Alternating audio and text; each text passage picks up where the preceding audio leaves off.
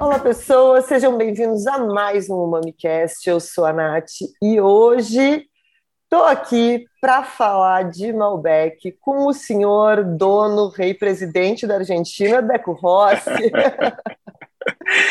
Pô, assim você me complica, Nath. Oh, mas que eu, a informação que chegou aqui para mim é que se vai falar de Argentina, pelo menos quando vai falar de vinho, o dono da Argentina se chama Deco Rossi. Não é verdade Poxa, isso, adoraria. Deco? Não adoraria, é adoraria, adoraria. Mas, enfim, eu, eu, eu fico então, conta, feliz de. Conta para mim por que. Conta para o pessoal, não para mim, né? Para mim eu sei. Conta para o pessoal por que, que eu estou te dizendo, tô dizendo para todo mundo aqui que você é o dono dos vinhos da Argentina. O que, que, que o senhor representa aqui no, nos vinhos da Argentina, no Brasil? Bom, primeiro, obrigado de novo pelo, pelo convite, adorei. É, falar de Malbec, eu, eu brinco que em abril eu viro uma garrafa de Malbec ambulante. Então as pessoas olham para mim e é, me vem um, um Malbec andando, entendeu? Então ah, é já acostumei. Deco. Já acostumei, já faz. Esse ano faz 10 anos. 10 anos que eu sou uma garrafa de Malbec.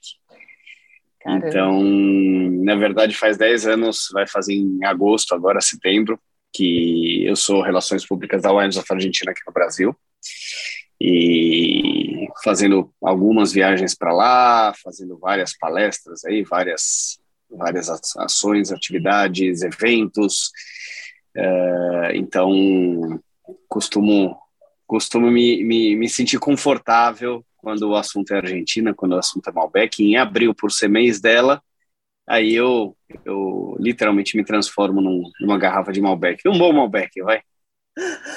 Tá, 70% do corpo do Deco é formado por Malbec, só 30% por água. É e não assim, água, exato. É, exato.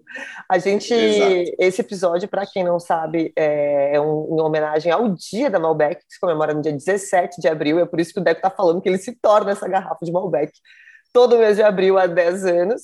O que é curioso, né, Deco? Porque a gente está falando, ah, já que está há 10 anos, eu não tinha essa noção que era tanto tempo, pegou aí um bom, uma boa mudança né, de estilo de Malbec, pegou uma parte bem, bem interessante. Vai, vou te, vou te perguntar tudo isso, tá?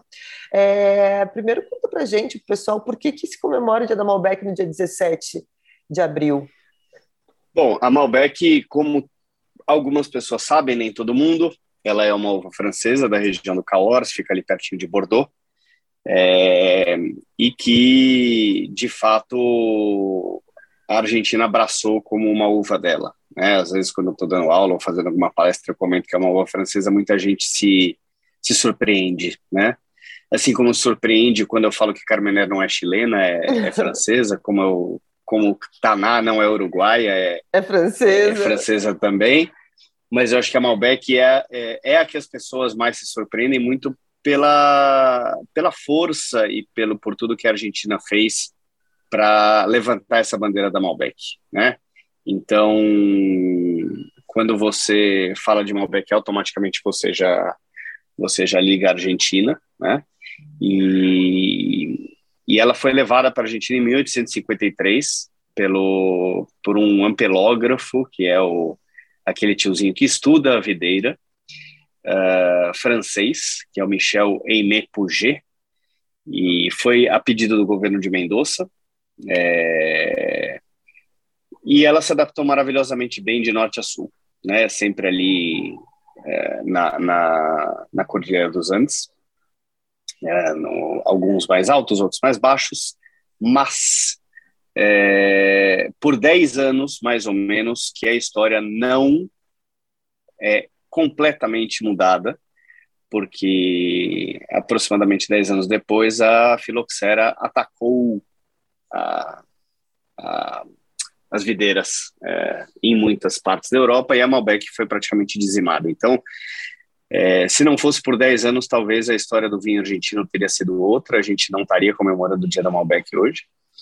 É, a Argentina talvez não tivesse uma, uma, uma uva que fosse uma bandeira, talvez tivesse bons vinhos, e com certeza teria bons vinhos feitos de Cabernet Sauvignon, Cabernet Franc, Syrah, Merlot, Brancas, é, Chardonnay, Sauvignon Blanc, Torrontés, mas a grande, a grande uva deles, sem dúvida nenhuma, por 10 anos que a história não, não é completamente diferente. É, e, foi no dia, e foi no dia 17 de abril que foi instituída a Quinta Normal de Agricultura, ou seja, a primeira escola de enologia da Argentina.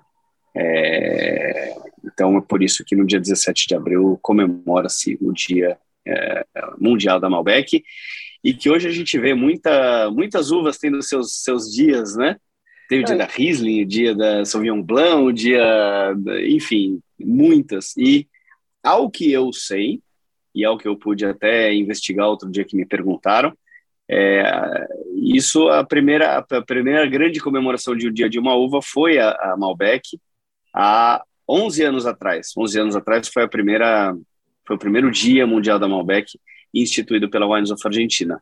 E aí depois vieram todas essas esses outros aniversários aí. Inclusive o aniversário do Deco na Argentina, né? 11 anos de Dia da Malbec na Argentina, 10 anos de Deco na Argentina, então tá, tá perto ali, né? Fazer uma comemoração. Tá pertinho. É, tá pertinho. Mas a gente, a gente, quando a gente tem o primeiro contato com o vinho, e aí eu tô, tô tira, lembra, Deco, de quando tu não bebia vinho, tá? E aqui eu também vou me tirar do mundo do vinho. Primeira coisa que a gente sabe é, quando a gente começa a aprender, é, na Argentina se toma Malbec, é, no Uruguai se toma Tanai. A gente gosta de se prender a esse tipo de coisa porque é mais fácil, né? A gente está falando de mundo do vinho é uma delícia, a gente está aqui sempre estimulando todo mundo a estudar, mas a gente sabe que é detalhe, detalhe, detalhe e não para de estudar nunca. Então, quando a gente começa, a gente quer um porto seguro de na Argentina é Malbec, no Uruguai é Taná, ajuda. E por muito tempo foi assim, ainda é assim.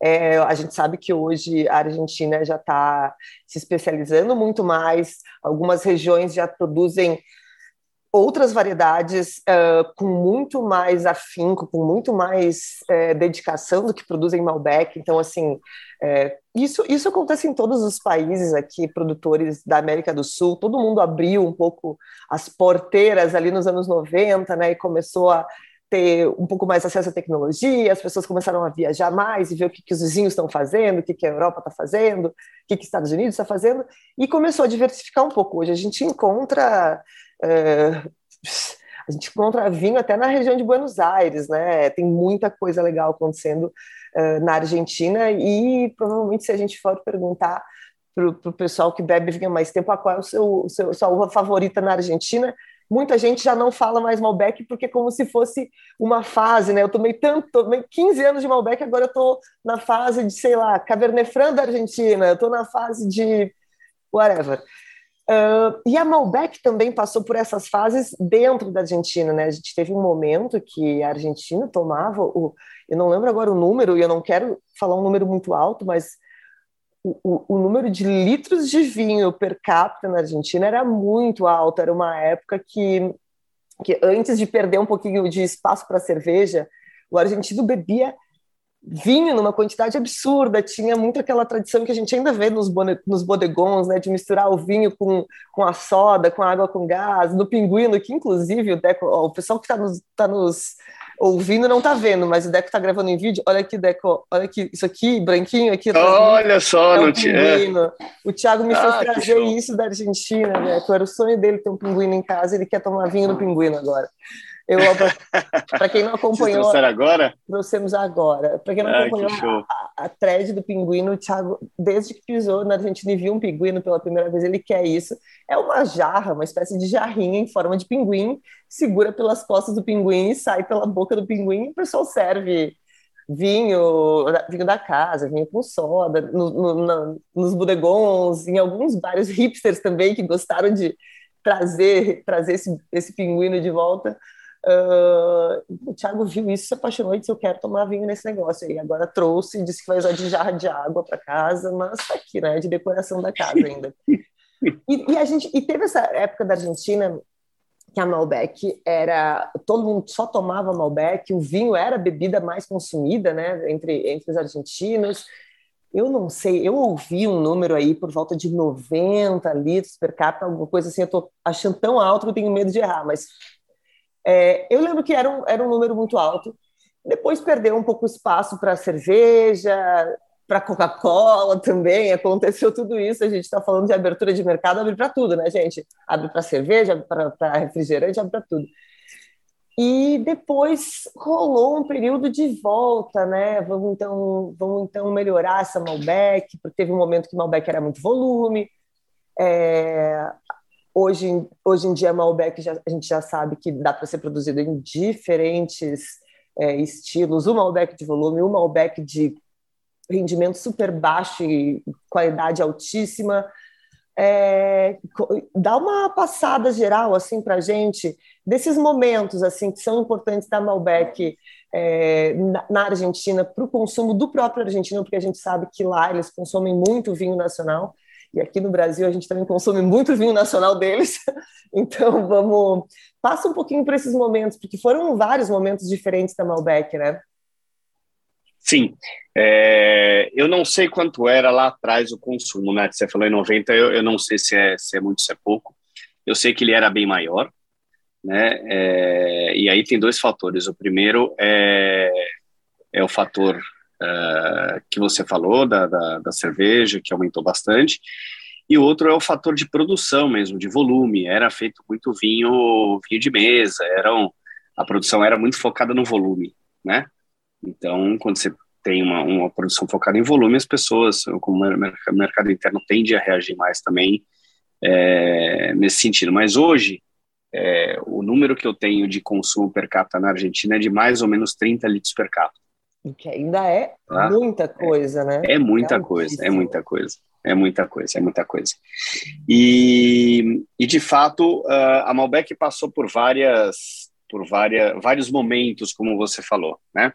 É, só para ilustrar um pouquinho o que você, é, o que eu falei de, em relação à, à evolução do, do, vinho argentino da Malbec, é, quando a gente considera, por exemplo, 1993, ali, né, começo da década de 90, é, a Argentina tinha perto de 10 bodegas que exportavam, que eram exportadoras. Nós estamos falando de 93, é, 30 anos atrás, né? Uh, ah, 30 anos atrás? É, 30 anos atrás, exato, mais ou menos isso. Uh, e, uma, e uma exportação de mais ou menos 25 milhões de litros. Hoje, 30 anos depois, é, a gente está falando em mais de 400 bodegas que exportam, né? e de um volume de exportação de 200 e é, de pouco menos de 300 milhões de litros. Então é 10 vezes mais. Né? Então é, é, sem dúvida nenhuma o, teve um shift aí de, de em focar na exportação. E aí quando você foca em importação, você automaticamente vai melhorando a qualidade, você vai mudando o estilo do seu vinho. E, e lá para o começo da década de 90, é, 93, 95, pouco antes, an, pouco antes dos anos 2000, foi quando o Malbec argentino estourou no mundo, né? E estourou com aquele Malbecão uh, que a gente chama, que é um estilo, foi um estilo que ganhou o mundo, foi o estilo que a Argentina apostou e marcou um golaço, que é um estilo de uma uva mais sobremadura, uh, com uso bastante, com uso de bastante barrica, com álcool, uh, por ser uma uva sobremadura, você acaba tendo um pouco mais de açúcar, isso é transformado em álcool. Então, a gente estava falando, tinham vinhos que chegavam aí a 15,5 de álcool. Eu lembro naquela época, você pegavam alguns vinhos de salto, aquele Yacochuia, que era assinado pelo Roland. Eu lembro que naquela época, começo dos anos 2000, você comprava um Yacochuia com 15,5 de álcool tranquilo né? É, os vinhos do Paul Hobbs, os Cobos, né? Eram todos assim uma pancada. E, e foi o estilo que de fato fez a Argentina entrar no mapa da, do, do vinho de exportação. Se né? gente, na verdade, se a gente for para pensar nesse momento, é, é, não é nenhuma coisa assim, ah, a Argentina decidiu que Malbec tinha que ser assim, porque se a gente for analisar o momento do mundo do vinho, esse era o momento do Parker, da pontuar aquele monte de vinho de todos os outros lugares do mundo com muito álcool, muito tanino, muito, muita potência, maduro. Então, Malbec, que é uma uva que funciona muito bem nesse estilo também, né? Que fica agradável nesse estilo, que consegue, porque não é toda uva que é capaz de produzir um vinho com essa potência toda e essa maciez toda de tanino, porque a Malbec tem essa característica de ser muito potente, mas ao mesmo potente, mesmo com 15% de álcool, ela é muito agradável de tomar, no sentido de Sim. ser fácil, né? E aí era esse o momento do mundo, é, era, era isso que se produzia na Califórnia, era aqueles cabernets desse mesmo estilo. E, e a Malbec acompanha isso, então é, faz todo sentido que ela tenha explodido no mundo nesse momento, né? Não, sem dúvida nenhuma. É, é, é, era o momento dos, de buscar pontuação alta, né? E, e para um país que, que não tinha tradição, por exemplo, de uma França, de uma Itália, de uma Espanha, de Portugal, é, foi uma forma deles se apegarem de fato e falar e comprar essa briga e falar é assim que, que vai ser, é assim que eu vou fazer. Então, e, e, fizeram maravilhosamente bem, fizeram muito bem e ganharam o mundo. Então, Não, e Malbec levantaram uma bandeira, virou. Né, levantaram é, uma bandeira, é exato. Se como se nunca tivesse sido da França. Malbec se tornou Argentina, Exato. a Argentina se tornou referência, Exato. muita gente começou a olhar para a Argentina é, com olhos diferentes, tanto que depois disso veio essa quantidade de investidor de fora para a Argentina, já mencionou alguns, né, Paul Hobbs, uh, o Michel, eu até já, já é, indiquei aqui algumas vezes no podcast, no Instagram também, sobre um filme que agora não venham me perguntar onde encontrar o filme, gente. Vocês põem no Google e descubram, porque eu vi esse filme muito tempo atrás, e aí deve ter sido em algum streaming que não existe mais, acho que Som, Som TV tinha esse filme, chama Boom Varietal ou Boom Varietal, que conta a história desse boom da Malbec nos Estados Unidos, principalmente e aí eles avaliam né, tudo o que aconteceu, falo com muitos produtores da, da Argentina, uh, de diferentes tamanhos, que fizeram, que, que apoiam o movimento, que não apoiaram o movimento, enfim, diferentes opiniões. Tem uma menina nos Estados Unidos que ela tem uma teoria que eu achei até interessante, não acredito que seja, é, eu acho que tem muito mais a ver com o estilo do vinho que se estava bebendo na época, com a, o estilo que Parker estava pontuando alto, mas a teoria dela é que esse era um momento que Yellowtail Shiraz tinha ganho os Estados Unidos. E que as, era muito mais fácil para as pessoas pronunciarem Malbec do que Shiraz, que o americano teria dificuldade. Então, a teoria dela é que o americano começou a pedir Malbec porque ele tinha vergonha de pedir Shiraz, porque ele não sabia pronunciar. Eu não sei se a teoria fez algum sentido ou não naquele momento, mas eu achei divertida, porque realmente era aquele momento que tinha dois ícones tomando conta dos Estados Unidos e, e lutando. O Shiraz australiano, que também era esse mesmo estilo, né? Potente, alcoólico, muito frutado, um Shirazão.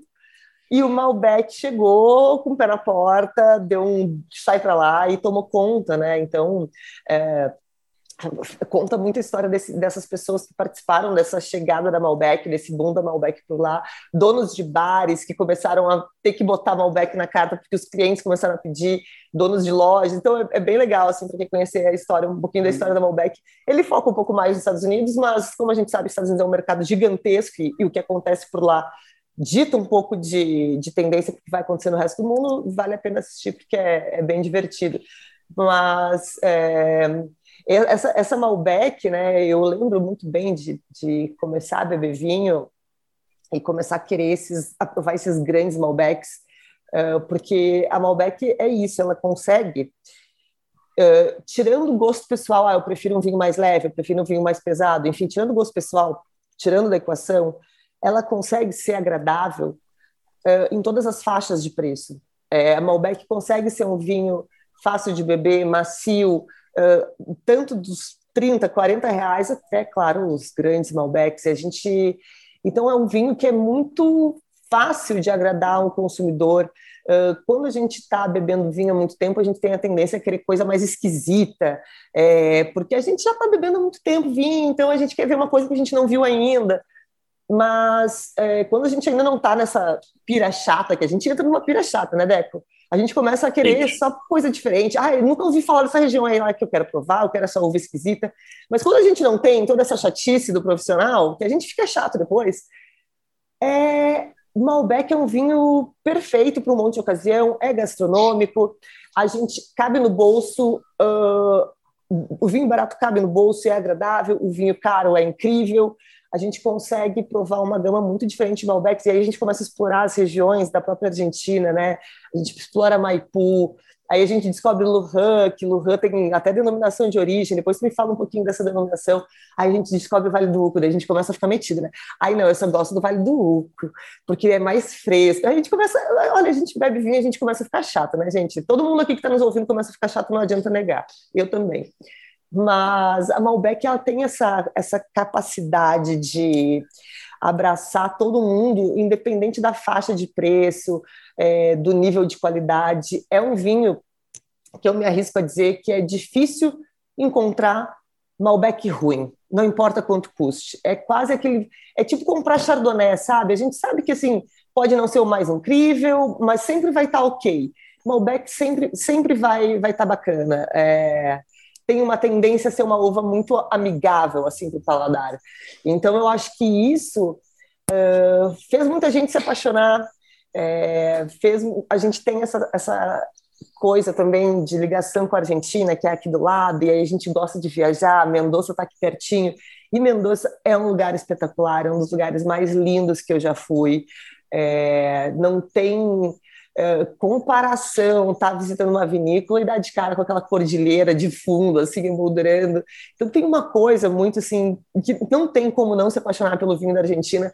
Quando se vai para a Argentina é mais difícil ainda, não tem como é, então, a, eu vejo, a gente vê a Malbec hoje aparecendo de, de várias formas, e agora com, com dia da Malbec chegando, né? A gente até foi, se viu semana passada em um evento, a gente fez um tour naquele evento de diferentes estilos de Malbec, que é uma loucura, porque até Malbec vinificado em branco a gente tomou, e a, e a diversidade Sim. que a uva, essa proporção que ela tomou, de diversidade é muito legal, assim, deu para ver que o produtor argentino ele se deu conta que, bom, tudo bem, o trabalho de fazer as pessoas se apaixonarem pela uva a gente já fez. O que a gente pode fazer agora diferente?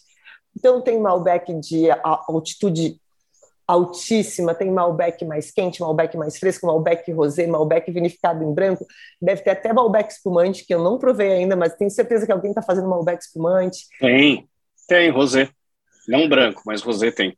Ó, então agora fica o desafio aí para o produtor que quer uma coisa diferente. Vamos, vamos fazer um Blanc de Noir de Malbec, que agora está até crescendo. Eu tenho visto mais espumante argentino do que eu via antes, hein?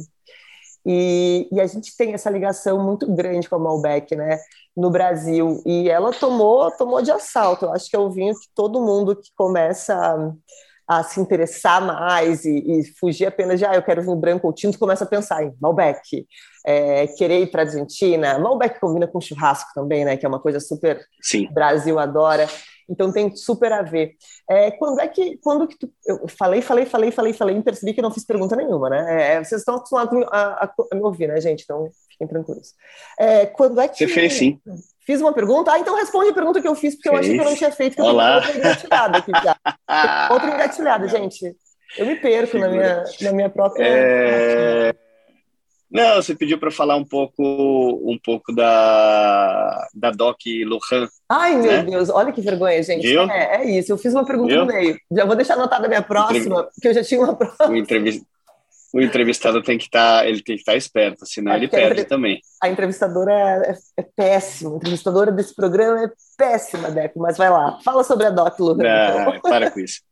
É, a Doc Lohan foi uma Doc que foi criada lá atrás, né, em 91, e de fato começou a ganhar um corpo faz uns anos. Uh, são poucas vinícolas que existem que, que, que, fazem parte dessa DOC, que são sete vinícolas. Vamos ver se eu lembro das sete: Chandon, Lagarde, Luiz de Bosca, Norton, Nieto, que são as cinco fundadoras. Aí recentemente entrou Mendel, do Roberto de la Mota, e Brescia, do Walter Brescia tá? E obviamente que tem bastante gente querendo entrar e tudo, e eles vão eles vão ser bem rígidos em relação a todas as uh, a todas as entradas e a todas as, as regras, né? Você o, o vinho do, da Doc Lujan ele precisa ter pelo menos 13,5 de álcool e uma e um tempo de guarda tá? de 18 meses, uh, desde a colheita até, até o lançamento para o mercado, uh, sendo um mínimo de seis meses em barrica, tá? em barrica ou, ou em fudre, em madeira. Tá? É, então, esses são os dois principais. Obviamente que as uvas têm que ser todas em, têm que ser todas de Lujan, né? Então, assim eles conseguem uma, uma um perfil de vinho é, parecido, né? Meio, meio um perfil que, que todos eles sigam mais ou menos. Uh, e precisa ser 85% Malbec, não precisa ser 100%, tá? Então, esses são os, são os requisitos aí para você entrar na DOC. É, em relação a, a, a Lohan e Vale do Uco, é o que eu sempre digo, né? Um, antigamente a gente falava do Malbec argentino. Aí depois passou a ser o Malbec de Mendoza. Mendoza, vamos, vamos falar aqui, vamos, vamos ensinar as pessoas que estão que estão ouvindo que Mendonça é uma cidade no interior de São Paulo. Né? Mendonça é um sobrenome, né? com M ali, N C cedilha. E que a cidade que produz os vinhos que a gente tanto gosta é Mendoza, com Z, que Z fala é, como se fosse um, um C cedilha ou dois S, né? Isso, isso virou uma fixação para mim, para ajudar as pessoas a falarem de uma forma correta Mendoza e não Mendonça. Beco, estou indo para Mendonça. Eu falei que bom, são duas horas de carro daqui de São Paulo, né? Então, é uma coisa que eu, eu falo brincando e tudo mais, mas eu acho importante para quem gosta e tudo mais, acho importante que a pessoa esteja numa cidade e saiba exatamente é, falar, é, pelo menos, o nome da cidade. Né? Não, e outra coisa importante, Deco, já que já está dando a, a aulinha aí, quando você pega um avião para Mendoza, a cidade Mendoza não é uma, não é lá que você vai encontrar um monte de coisa, um monte de vinícola, porque existe a província e existe a cidade, assim como São Paulo, estado, São Paulo, capital. Então, assim, tá falando, ah, vou visitar, vou visitar o Vale de Uco, vou lá. Vai dirigir para caramba, gente. Você vai dirigir, porque assim, tem a cidade de Mendoza, que por onde provavelmente você vai se hospedar, mas os vinhos são produzidos na província de Mendoza, então tem várias regiões. Tem Maipu, que é bem pertinho, tem Lujan, que é um pouquinho mais afastado, tem Vale de Uco, que é bem mais afastado, tem um monte de região dentro da província que produz vinhos, mas é importante saber para onde você está indo, dar uma olhada no mapa antes e saber como falar também o nome de onde você está indo. E aí eu, eu, eu tenho, que, tenho que contar um, um segredo que eu, que, eu, que eu acho que eu nunca contei para ninguém, é, que foi a primeira viagem que eu fiz para Mendoza, é, eu nem trabalhava com vinho ainda, e eu cometi esse erro de agendar todas as vinícolas achando que era uma do lado da outra. Achando e que quando eu cheguei lá, o motorista que eu contratei, não, eu sabia que ficava uns 20 minutos do centro, beleza mas eu achei que era todo mundo do lado da outra ali. E aí, quando eu passei o roteiro que eu tinha agendado aqui, eu entrei no site da vinícola, tudo. Eu, eu era publicitário na época, não, não trabalhava com isso, não era agente de turismo, então eu não sabia. Eu não tinha, e na época não tinha ninguém para me ajudar com isso, não tinha blog, ainda não tinha nascido essas coisas informativas, né? Então, eu não sabia. Então, eu, eu fiz um, um, um roteiro que no mesmo dia eu, eu ia, por exemplo, para para Routine, que era lá, lá no centro, né, a lá rural, e aí eu ia parar na Alfournier, que é a 2 horas e 15. E tu tinha do, 30 do, minutos do centro de, de e voltava e, exato. E voltava a terceira vinícola do dia, eu voltava para Mendoza, entendeu? Para o centro. Então, a hora que o cara viu, ele falou: "Olha, acho que a gente vai ter que é, reorganizar aqui. Então, aí vai uma dica para quem for lá: contratar um motorista, é, porque de repente, se precisar dar uma reorganizada na, na, na, agenda, ele pode ajudar. Eles, normalmente, esses motoristas de lá, eles já têm todos os contatos das vinícolas, eles mesmos ligam e falam: olha, a pessoa está atrasada, tal. É, então, esses caras, eles costumam ter essa essa, essa facilidade e ajuda bastante. Sem contar que lá tem né, fiscalização, sim, de sim, carro, então sim, eu acho que você vai sim. pegar um carro, sair dirigindo. Primeiro, a gente sabe que não é legal, gente, não é bonito, não faça isso, não beba e dirija. Uh, e se você fizer. Nem lá, nem aqui. Exato. Então, assim, e se você dizer, ah, não, mas eu tomei só um golinho para provar, não importa, tem fiscalização, assim, tudo bem, ela não é, eu acho que ela não é zero, né, como no Brasil, ela tem é 0,01, dá para ter provado. Ah, mas com que você vai beber faça. em uma vinícola Exato. já furou. A gente, quando foi, foi é, eu e o Thiago, a gente alugou um carro. E aí a gente acabou sendo tendo que fazer rodízio, eu e ele. Assim, então eu descartava em umas vinícolas, ele descartava em outras vinícolas, e a gente teve que fazer isso, que foi uma tristeza em alguns lugares. A gente queria. Exato. A gente ficava dizendo, por favor, por favor, vamos, vamos inverter aqui hoje, vamos fazer para o ímpar aqui, ver quem vai hoje, porque tinha coisas que a gente estava provando e que a gente sabia que era uma vez na vida ali, que no Brasil a gente não ia comprar vinhos incríveis, muito caros.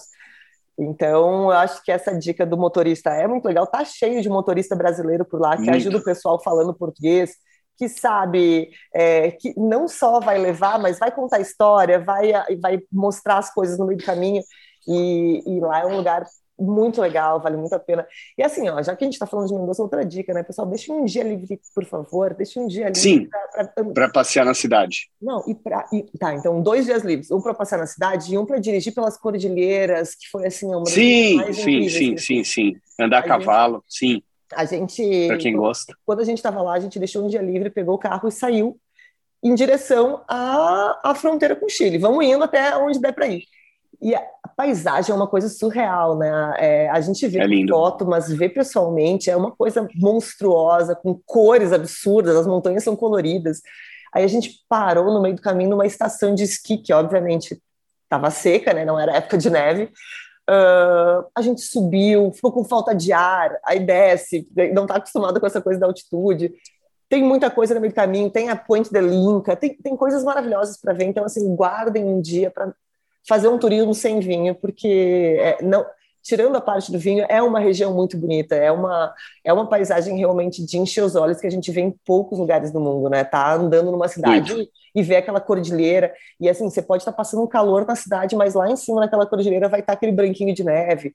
Você vai ver na, na cidade, né, nas calçadas, aquelas aquela, aqueles córregozinhos de água de degelo passando. As, as séquias. Exato, as esse séquias. é o nome.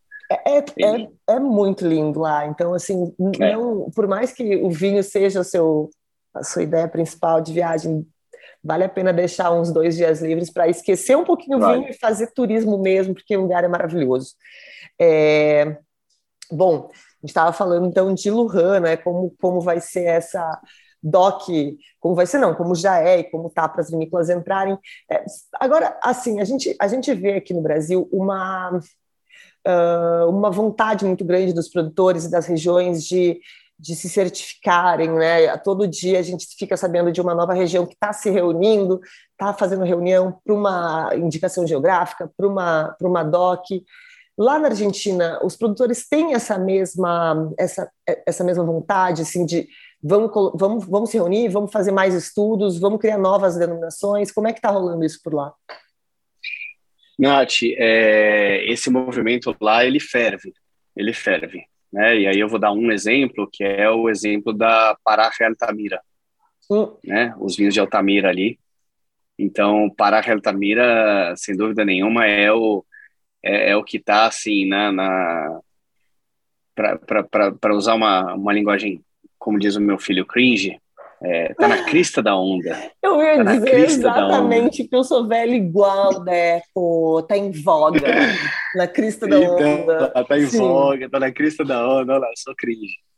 É, então, assim, Pará Altamira hoje é o que se fala muito lá, para quem tem uh, vinhedos por lá, vinícolas, né? Altamira, para explicar para quem está ouvindo, é uma das sub-regiões ali do Vale do Uco, né? E, e uma das regiões, uma das sub-regiões que mais está tá alcançando aí pontuações e reconhecimentos internacionais, uh, tanto lá como em Guatalari, né? Essas duas regiões principais, né? E e assim existe uma inquietude muito grande por conta uh, de uma nova geração de enólogos e aí uma nova geração de enólogos que que inclui os irmãos Michelini, o Matias, o Juanpi, o Gerardo, é, e agora os filhos e sobrinhos que também estão começando a fazer vinho. É, o Alejandro Vigil, que semana passada, é, não sei se alguém acompanhou, mas falo aí, não é em primeira mão, porque já saiu isso, mas o Alejandro Vigil é o novo presidente da Wines of Argentina. É, foi eleito né? na semana passada. Chefe. É, teoricamente sim. Foi eleito na semana passada. Fiquei muito feliz, que é, é um cara que está fazendo muito pelo vinho argentino. Eu falei para ele que ele, ele não vai ter mais tempo de fazer vinho, porque o cara tem três bares, um restaurante, dois restaurantes. Produz ah, cerveja, agora, produz tudo, né? Então, cerveja, agora virou presidente da UFA, então, assim, daqui a pouco ele não tem mais tempo de fazer vinho. É, então, assim, o Alev Hilo, o Matias Rittitelli, os Michelines, é, entre outros, né? Então, existe um, uma inquietação muito grande é, em descobrir lugares novos, em reconhecer lugares novos. É, e o Vale do Uco é onde ferve tudo isso. Né? O Vale do Uco que fica aí a mais ou menos uma hora e quarenta, duas horas de carro ao sul do centro, para o sul do centro, para o sul e para a cordilheira, né? Enquanto uhum. o Lohan a gente está falando aí de 800, 900 metros de altitude, o Vale do Uco a gente está falando aí par, parte de 1.100, mais ou menos, chegando até 1.400 praticamente. Né? E é uma então coisa você... doida porque vai chegando, vai chegando o Vale do Uco, a, a cordilheira vai ficando mais perto, vai ficando aquela coisa mais impressionante, tá dirigindo, né? Tá, ou tá indo com o motorista e para mim já foi impressionante descer do, eu acho que na verdade isso é uma genialidade, né? Desce do aeroporto de Mendoza, sai pela porta do aeroporto de Mendoza e dá de cara com uma cordilheira. Só que Exato. quando vai chegando no Vale de Uco, vai ficando mais perto, né? Vai ficando mais impressionante. E, e é isso que tu falou. É, é, longe da cidade, é longe, mas não, não tem como ir para lá e não visitar o vale, né? Porque até porque se vocês são apaixonados por vinho argentino, vocês vão olhar as, as suas vinícolas favoritas, com certeza vai ter alguma lá, né? Então, e essa região agora tá, tá fervilhando, então. Exatamente. Então, é, é, é, é, onde tudo acontece. O Vale do Uco é onde tudo acontece, e aí já tem gente que é, já partiu para outras, outras empreitadas. Os Michelines, por exemplo, é, eu, eu acho que eu comentei isso no, no, no, no, podcast que nós gravamos, acho que o ano passado, não sei se foi ano passado ou ano atrasado, acho que foi ano passado. É, dos vinhos que ele está fazendo em Bahia Bustamante, praticamente na areia, né, no mar, e, e, que aí veio a pandemia, então eu não consegui ir lá provar, mas esse ano eu preciso ir, quero muito provar esse vinho que ele está fazendo praticamente na praia. É, então, assim, para alguns o Vale do Uco já é, ele já já é uma realidade que tá, tá, tá, tá fluindo. Então, já que está fluindo, vamos, vamos inventar outras coisas por aí. Né? E aí tem é, lá a região de Chubut, onde tem o projeto mais austral é, daqui da América, que é o Otrônia, que é um projeto do Antonini com o Bulgeroni, que é um dos sócios da Garzon, é, onde ele está fazendo um pinot e um corte de brancas. E é, Aliás, um projeto incrível. Para quem não sabe, a Garzon, grande nome do Uruguai, é uma vinícola que pertence à Argentina. Então a Argentina está dominando todo, toda, não só a Argentina, mas o resto, né? Exato, exato. Então, tem esse projeto da, da em Chubut, tem uh, projetos ali lá no norte, bem ao norte, mais ao norte que Salta, lá em Jujuy. É, então, tem muita coisa, muita coisa é, acontecendo. E é desnecessário falar que a Malbec é a uva mais plantada é, em todas essas regiões, todas essas regiões, tá? Eu só eu só não arriscaria dizer que é em Chubut, porque Chubut tem esse projeto, deve ter um ou outro, é, mas nos outros, pelo menos na Patagônia, ali Neuquén, Rio Negro, Mendoza, uh, Salta, La Rioja, San Juan, a Malbec é a uva mais plantada em todas essas regiões. Tá? Se a gente considerar um total aí de, de, de hectares, a Malbec passa de, de 40 mil hectares, e a segunda uva mais plantada é a Bonarda, que está batendo os 20. Então é o dobro uh, da segunda uva mais plantada, e depois da, da Bonarda vem a Cabernet. Então, em todas as regiões, por mais que na Patagônia o Merlot seja um, uma uva é, reconhecida, as brancas ou a Pinot, a Malbec é a mais plantada. Por mais que em Salta a gente tenha Torrontés, a gente tenha o Taná, que ainda é pouco, mas é, são os vinhos que estão ganhando mais reconhecimento, a Malbec é mais plantada. Por mais que em San Juan seja o grande centro da Syrah na Argentina, né, foi, foi, foi a região que eles apostaram como, como sendo a nossa região, a, a deles, né, a região deles de Syrah, a Malbec é mais plantada. Então, ela é a mais plantada em todas as principais regiões vitivinícolas da Argentina. Isso é uma coisa curiosa, né? É, a gente falou de Pará de Altamira. É, que é uma, uma região que começou meio hipsterizada, no sentido de produtores jovens, pequenos, uh, descolados, buscando essa região. Hoje a gente vê grandes produtores tradicionais ou comprando terras na região ou arrendando vinhedos na região para ter também essa opção no portfólio. É, a gente vê quando esses produtores que são mais disruptivos, assim, é, vão buscar fazer alguma coisa diferente, eles não abandonam o Malbec, né? Nunca é uma coisa assim, não, eu vou fazer, eu vou ser o mais diferente de todos, eu vou plantar essa variedade que até podem plantar variedades uh, que ninguém planta, mas ninguém abandona Malbec. Essas pessoas tentam fazer Malbecs muito diferentes, em regiões diferentes ou com técnicas diferentes. Não vê ninguém dizer assim, não, eu sou cool demais, eu não vou fazer Malbec. Não, ele, todos os produtores fazem Malbec. Eles fazem coisas Sim. completamente diferentes, fazem vinhos ultramodernos, muito, muito inovadores, mas utilizam Malbec, sim, não tem essa, ai, sou, sou mais do que Malbec, não, não, é, não acho que esta é a uva aqui. Eles têm esse apego mesmo à variedade, então isso é muito legal, porque a gente consegue é, provar Malbec em tantos estilos, o, o próprio uh, produtor argentino ele tem uma variedade tão grande de estilos para escolher, e ele ainda escolhe uh, não escolher essa, esses estilos e descobrir novos estilos, novas técnicas, isso é muito legal, né? Eles não abandonam a Malbec, é, existe um grande apego aí. Não, sem dúvida. É, eu estava falando isso no, no evento, né, que, que nós tivemos na semana passada. A gente tem Malbec de todos os estilos, né? Tem branco, tem rosé, tem espumante, tem, tem Malbec leve, tem Malbec encorpado, tem Malbec feito, vinificado de forma tradicional, tem Malbec maceração carbônica, é, tem tudo, tem tudo. Então, eu acho que um dos grandes segredos aí da Malbec também ser uma uva extremamente, extremamente uh, exitosa é, no mundo é porque eles souberam, eles souberam diversificar.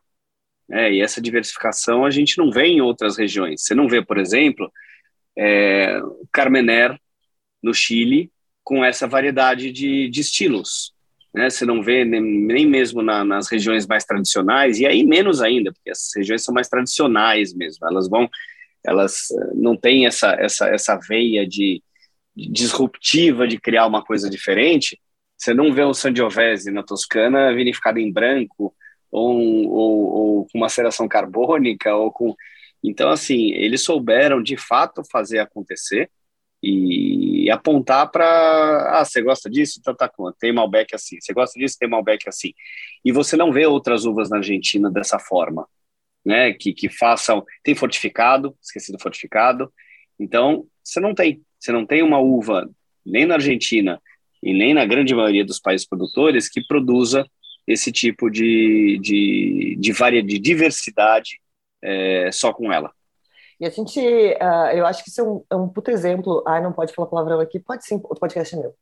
A gente, eu acho que é um, um baita exemplo, vamos mudar então, acho que é um baita exemplo para países do Novo Mundo, porque país, os países do Novo Mundo, por mais que a gente saiba que produzem vinhos aí há 300, 400 anos, a gente sabe que existe uma história muito parecida em todos, né? Um momento em que todo mundo se abriu e começou a produzir, tá todo mundo meio, mesmo que, meio que produzindo a fundo com tecnologia, com estudo, apresentação, uns 40 anos aí no máximo. É, então existe um e, e, como a gente acaba se espelhando muito no velho mundo, a gente fica buscando, né? Uh, buscando verdades. Então assim, essa aqui é uma região para plantar Merlot, o Merlot aqui é assim, bora fazer uma doc disso e, e, e criar uma tradição em cima disso e só que tudo isso é muito rápido, né? Quando a gente está falando, quando a gente se espelha em Velho Mundo, a gente fala de Borgonha, a gente está falando de centenas, centenas, para não dizer milhares de anos produzindo. A gente está falando, quando a gente fala de Alemanha, por exemplo, tem vinícola que é mais antiga e tem registro de venda de vinho há mais tempo que o Brasil existe, é, oficialmente, né? O Brasil já existia, mas há Sim. mais tempo que, do que Portugal chegou. É, e o legal que eu vejo da Argentina em relação ao Malbec é que eles não fizeram essa coisa tão engessada. Uh, salta salta para Torrontés, ponto. Ninguém planta mais nada aqui porque a gente já sabe que aqui é Torrontés e deu, e o Torrontés aqui é assim. É, então, Patagônia, a gente vai plantar Pinot e, e Merlot e, e, as criojas, e deu, só, e engessou. Não, eles continuam testando, e, e com a Malbec, Sim. principalmente, então isso é muito legal, porque a gente consegue ver Uh, eu tenho certeza que daqui a 100 anos a gente vai conseguir definir muito perfeitamente que assim, ó, vai ter gente fazendo só vinho mais pesado na região tal, vai ter gente fazendo só vinho mais leve na região tal, porque todo mundo está tendo a oportunidade de testar testar porta-enxerto, testar vinha sem porta-enxerto, testar estilos diferentes, é, envelhecimento em barrica, em fudre, em concreto, em inox. É tanto estilo diferente sendo testado que vai ser tão mais fácil a clareza para o produtor olhar para trás daqui um tempo e dizer assim: não, a gente sabe que a, a, a, o talento para a região tal é esse, para a região tal é esse, é, porque se testa muito, né? É quase é um grande, a Argentina é quase um grande estudo sendo sendo realizado em tempo real, que eu acho que é muito importante que outros países acompanhem. Exatamente isso que você falou da Cabernet, da, da Carmener, né? Da Carmener foi ótimo. Da Carmener. A gente não vê estilos muito diferentes. É, a gente não vê Carmener sendo testado em muitas regiões. E se é testado, é testado por um produtor, não é numa produção significativa para que a gente consiga comparar, porque às vezes isso é o estilo de um produtor, mas a gente só vai conseguir saber como a Carmener funciona naquela região se pelo menos 10, 20 produtores produzirem aquilo lá. Então, a Argentina é uma grande escola, né? E a Malbec é, é esse objeto de estudo. E eu acho que isso vai ser muito importante na, mais para o futuro, para quando a Argentina começar. Eu acho que já está focando né, em muitas outras variedades, mas a Argentina conseguiu eu acho que consegue ter um estudo muito aprofundado do que a Malbec é e do, que, do talento que a Malbec pode ter em cada estilo de produção, em cada região. E eu acho que isso é um grande exemplo para a gente seguir, tanto aqui no Brasil, é, que a gente já está com essa, essa coisa de Minas SRA, é, Vale dos Vinhedos é Merlot, é, Santa Catarina é Sangiovese, estou falando de uvas tintas aqui. Sim. A gente tem tanta coisa que a gente pode testar ainda, sabe? Antes de, de se fixar na mente que é só isso que se planta aqui, ou só isso com qualidades que se planta aqui. Eu acho que isso que a Argentina faz é um, é um grande exemplo para a gente, para ver quanto a gente pode explorar de variedades ainda, de estilos de uma mesma variedade. É, e só tem a parabenizar o país, né, que é um grande mérito desses produtores que conseguiram romper a barreira do país, o mundo inteiro consome Malbec, é, o, a gente começa até a ver Malbec francês de novo, né? Que a gente não via Sim. mais, mas começa a aparecer lá com o nome Malbec também, não como coto, começa a aparecer como Malbec no rótulo, para que aquele consumidor que consome Malbec argentino comece a olhar para a França de novo. Então, ó, ó, o lar da Malbec, que perdeu a sua filha Malbec, volta a, dar, dar a prestar atenção né, nela. Então, isso é claro. é muito doido, isso é muito legal. É... é... e, tem, e, tem, e tem também o, movimento, que acho que é o, o que a gente precisa ficar atento agora. É, a gente já está atento faz um tempo, mas quem, quem gosta de Malbec ou quem está começando a, a, entender e, e um pouco mais a fundo, é, é que a, co, é, a coisa é muito dinâmica. Né? Então, hoje em dia, a gente está começando, a gente está vendo uh, estilos de Malbec, um estilo de Malbec que está deixando de ser aquele vinho pesadão, aquele vinho alcoólico, aquele vinho cheio de madeira. Por quê? Porque o consumidor mundial não é o brasileiro. É, ainda tem muito brasileiro que gosta daquele vinho cheio de madeira e tudo mais, e, e, e gente, tá, tá ok, né? O importante é ter um vinho para chamar de seu, que você gostar, né?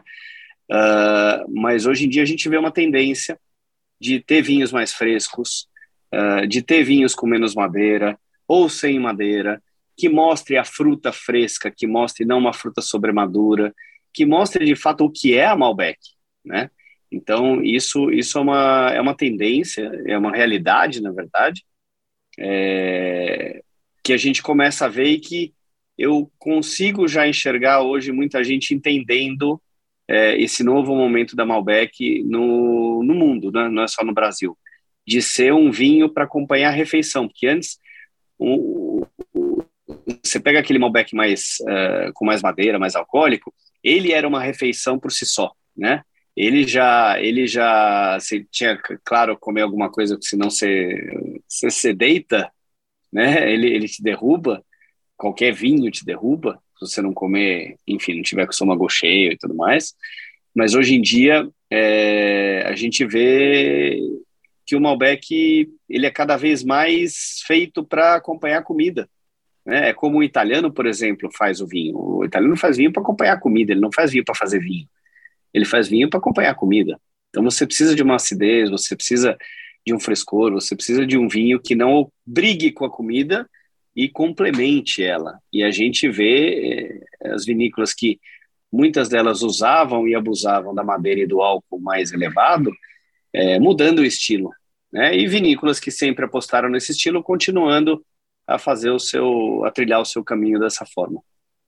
Exatamente. E mesmo nos vinhos, mesmo nos Malbecs que ainda tem esse álcool mais elevado, a gente percebe uma acidez mais elevada também, é, um vinho com uma maturação mais longa, para pelo menos ter um equilíbrio, porque antes era muito fácil encontrar é, Malbecs que fossem desequilibrados, que tivessem essa potência toda, mas agora, apesar dos potentes ainda existirem, eles são potentes muito equilibrados, muito gastronômicos, então é, eu acho que é, é uma genialidade, eu acho, eu acho que é uma fase também.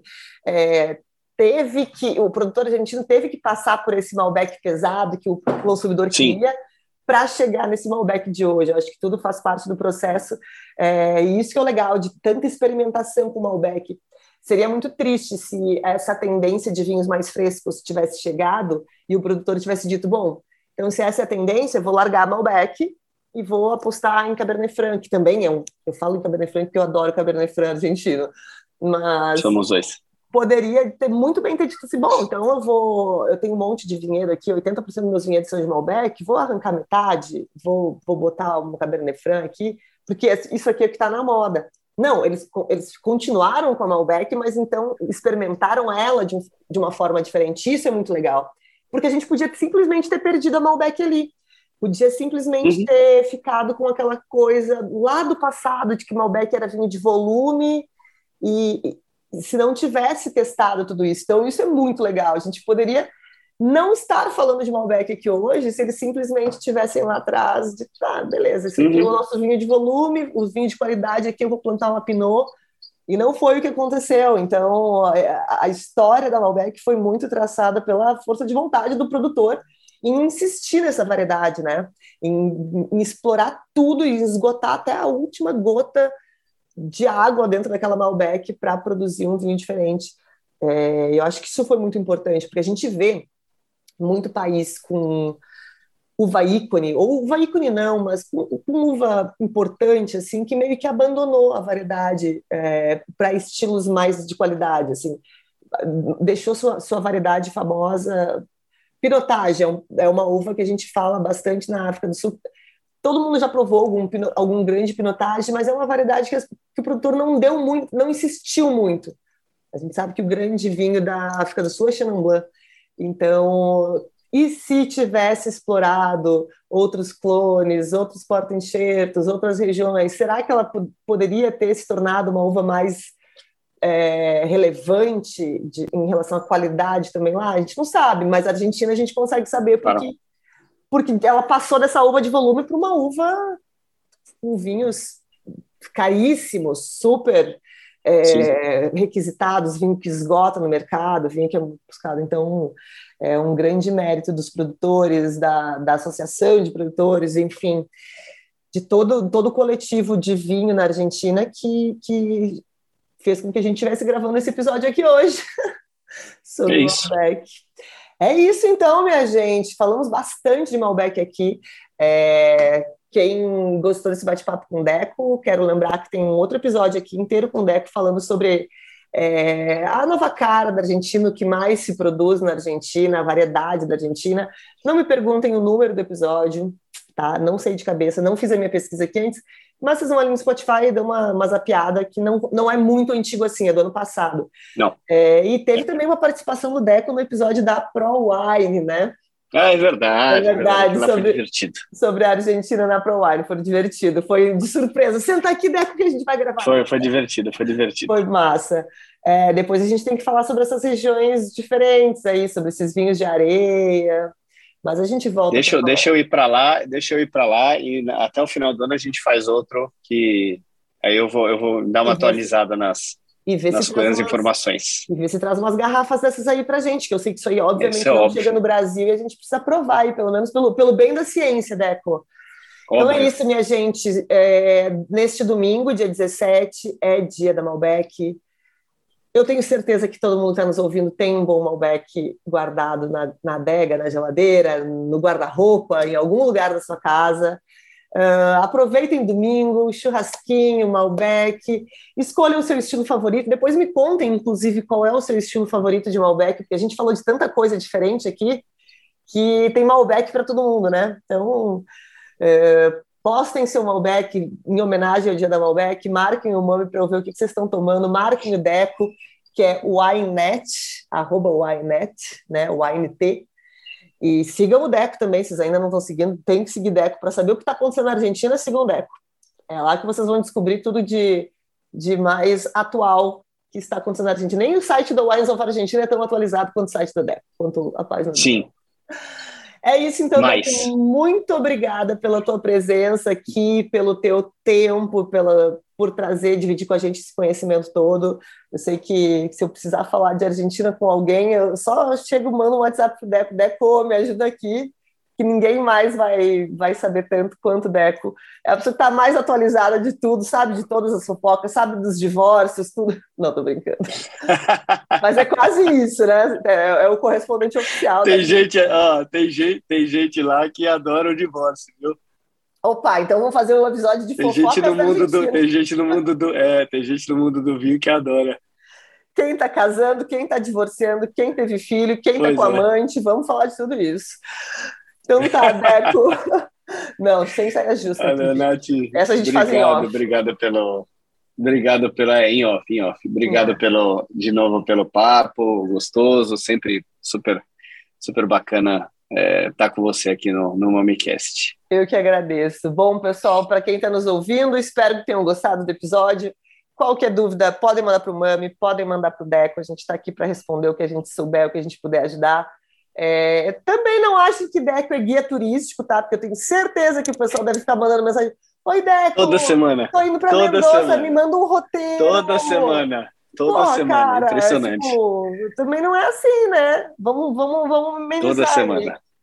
É, mandam para mim também, mas para mim não é com tanta frequência, viu? Eu imagino que para ti seja uma loucura. Gente, Nossa, direto. vocês vão pedir, vocês vão pedir roteiro pro Deco, pelo menos manda um presentinho lá para casa dele, um agrado, entendeu? Finge, finge uma, Estamos aceitando é. também, hein? Manda meio quilo de carne, um vinhão para ele fazer um churros. Boa, boa, boa, Nath. Tá Aí bom, a gente então. divide. É boa, a gente faz um churrasco aqui, enquanto a gente monta o roteiro do pessoal.